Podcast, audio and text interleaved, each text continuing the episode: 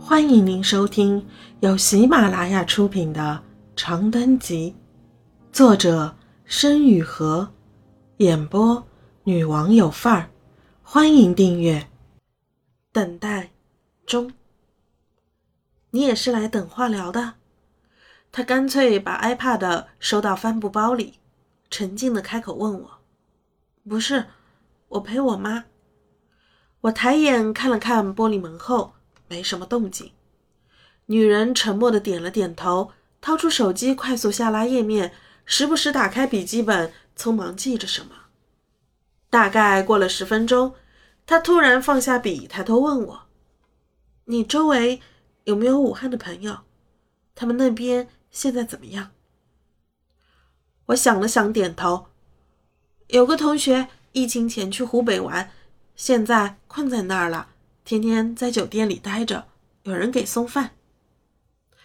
他一挑眉：“大学生啊，还不算，下学期的新生。那快高考了啊？没，我国际部申请的美国本科，下个月就放榜了。”哦，他点了点头，眼神又在我身上走了一圈，眼里涌上些许笑意。那。祝你录取结果得偿所愿。我重重的点头。这种来自陌生人的衷心祝愿，无论什么时候都能令人心生暖意。没过多久，木桌后的护士拿起笔敲了敲桌面，大声喊了一串病人的名字。女人提着帆布包起身，回头向我很快的挥了挥手。在她也没入那扇冰冷的玻璃门后，我才突然想起来。自己忘了问他：“你是记者吗？”妈妈做完化疗出来时，已经下午两点多了。我们不敢在医院摘下口罩吃东西，于是一直饿着。他事先挂了下午门诊的号，前面还有一百多号。我一度觉得这世界上时间过得最慢的地方就是医院，人到处都是人，戴着口罩。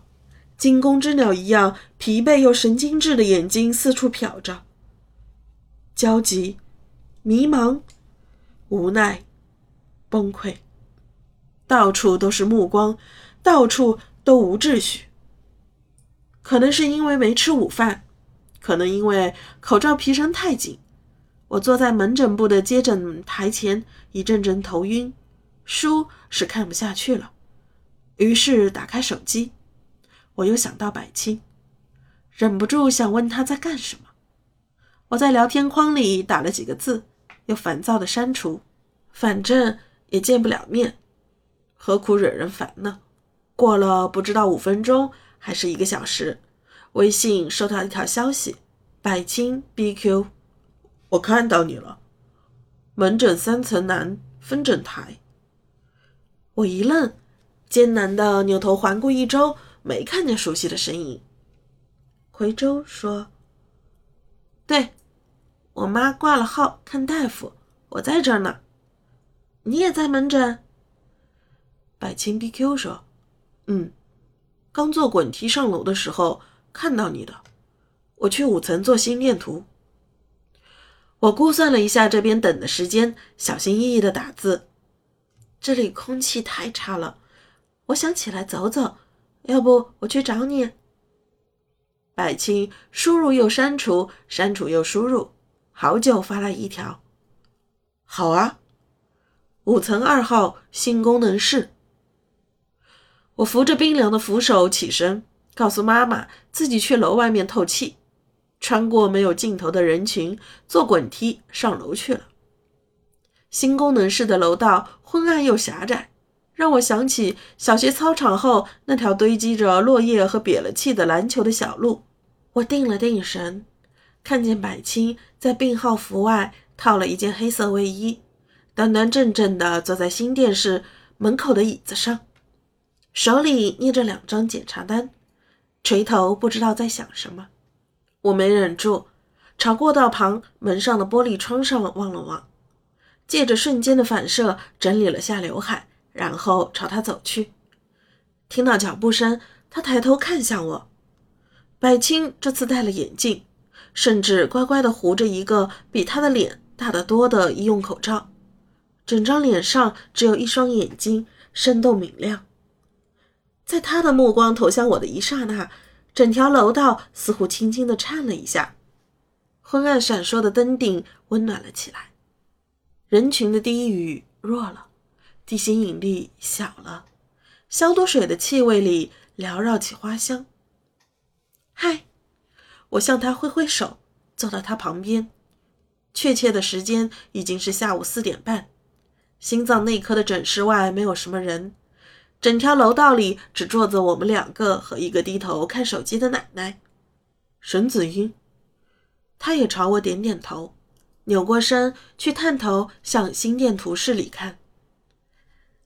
还有一个就到我了，先做心电图，然后背。